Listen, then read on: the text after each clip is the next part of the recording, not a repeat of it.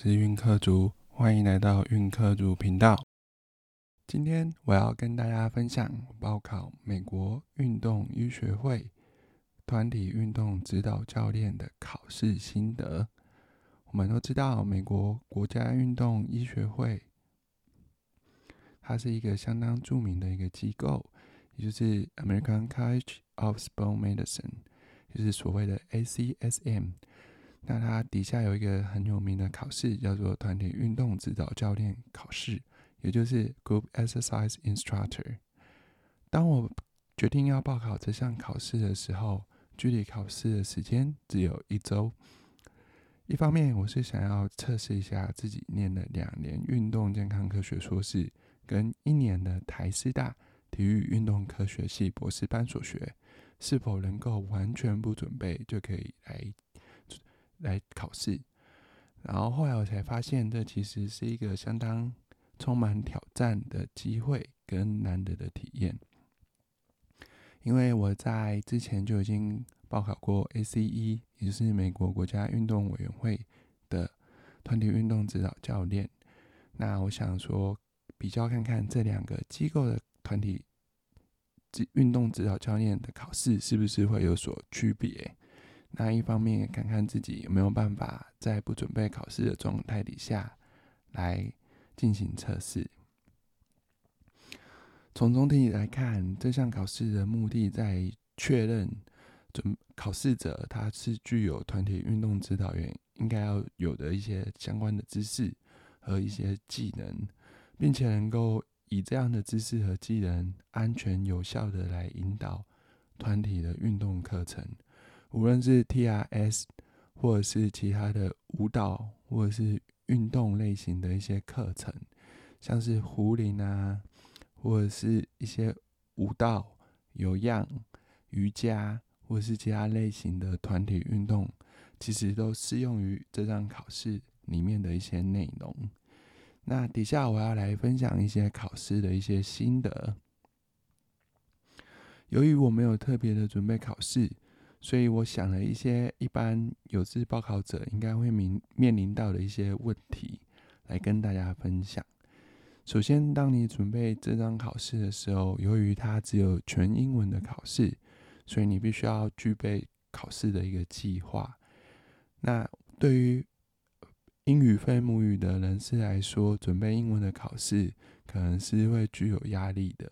那特别是在时间的。压力底下，那这样子的压力就会更加的被放大。所以，当如果你的英文的能力或者是准备的程度不太好的话，那你就更需要一个备考的计划。所以，你制定一个明确的一个备考计划，其实是相当重要的。特别是当这项考试它其实是包含很多层面的领域，无论是一般的运动科学、运动生理学、运动解剖学。甚至是团体运动课程的设计、团体运动领导的技巧等等。那一般的报考者，如果你非本科系，然后又没有团体运动指导的经验的话，你必须要确保自己有足够准备的时间来彻底研究每个主题。那建议可以到 ACSM 的官网，然后它会有提供考试的课程的一些大纲，来让你可以建立一个详细的备考的一个时间表。所以你可以根据每个主题，然后每天来分配一些时间来学习不同的内容。除此之外，ACSM 也提供了一些备考的资源，那可以到它的官方网站，它有提供一些相关的考试资源，无论是考试的大纲，或者是相关的一些教科书，或者是练习题、模拟试题等等，这些资源其实都是相当有帮助的，也可以帮助你。准备考试，然后了解他考试的大概的内容以及题型。所以，如果可以的话，应该要先浏览美国运动医学会的一个网站，然后确认团体运动指导员他的考试内容，还有他的考试大纲究竟是什么，才可以做更好的一个准备。那当我们将课本的一些知识内容都彻底理解之后，我们便必须要练习一些考题。那做大量的练习题是准备考试的一个关键。一方面，它可以帮助你更为了解考试的一些题型；此外，还可以帮助自己提高解题的一些技巧，甚至是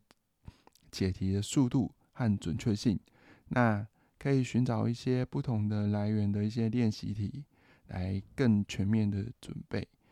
那考试的策略的话，在考试当天，由于是全英文的考试，所以你必须要确保在当天你不会有恍神或者是精神不济的状况。所以前一天或者是前一周的作息便必须要调整到最好。那考试的时间可以选择在上午或者是下午。如果你是习惯早上念书或者是早上考试的人的话，那嗯，睡眠的这个问题可能不会影响到你。但是如果你是习惯下午会午睡的人的话，你可能要考虑一下自己的午睡的一个时间是不是会跟考试时间重叠到，以避免在考试的时候会昏昏欲睡。那这样对于考试的话就不太好。除此之外，在考试的当天要保持冷静和自信。那当你在阅读每个问题的时候，要仔细的理解试题的内容，然后不要急躁，然后注意它的问题的一个方式，究竟是不是反向题，有是问你是不是错的选项。那如果你遇到不不确认或不确定的一个问题的话，可以先标记起来，然后在完成整个试卷的考试内容之后，再回来进行解答。以避免你当你执着在一个不会的问题，但是后面其实还有很多问题的时候，你就有可能会因为这个单一的问题而失去后面所有问题的一个分数。那另外，如果你有实际的团体运动指导的经验的话，相信会对你的考试是会更加有帮助的，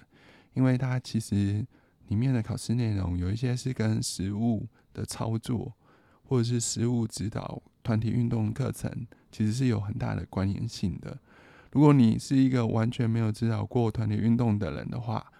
你可能对一些问题并不会有那么深刻的一些了解。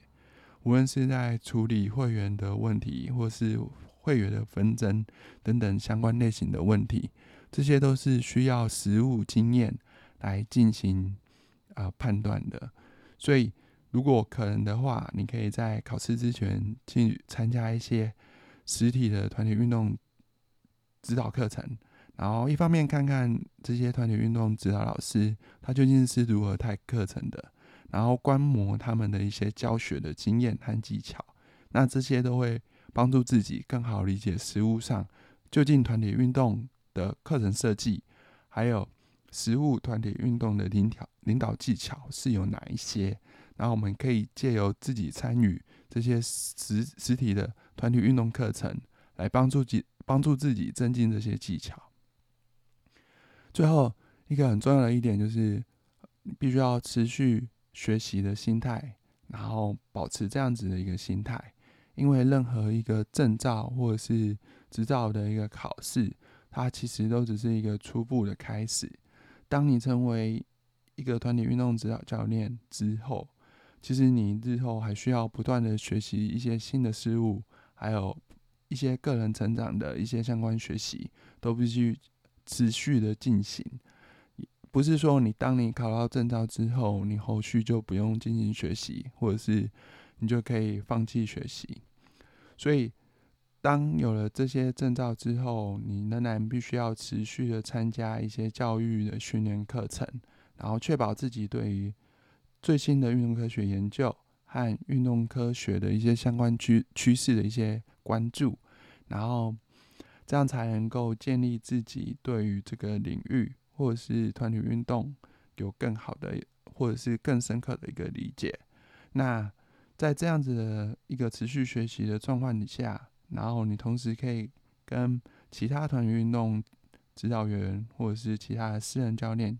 有更为良好的一些互动和学习的历程的话，或许你们可以互相分享个人的一些教学经验跟一些相关的教学知识。我想这些都是对于自己日后的职涯发展是有比较好的一些注意。那它不但可以帮助自己的成长，也可以借由团体学习的一个方式来帮助自己，也同时帮助他人在。这个领域有更好的一些发展，所以嗯，不要害怕跟别人分享自己的所学，那也不要吝啬于自己所学习到的一些东西。如果能够相互分享、相互学习，我相信对于日后的一些发展也是会有相当的一些帮助。那如果你对于今天的一些内容感觉到非常的有兴趣的话，或者是你有 A C S N 考试相关的问题想要询问的话，都欢迎到我的粉丝专业，无论是脸书的粉丝专业，或是 Podcast 粉丝专业，还有 I G 的粉丝专业，都可以用我是运科族来进行搜寻。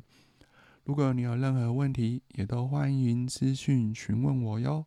那么今天的节目就到此为止，感谢大家的收听，拜拜。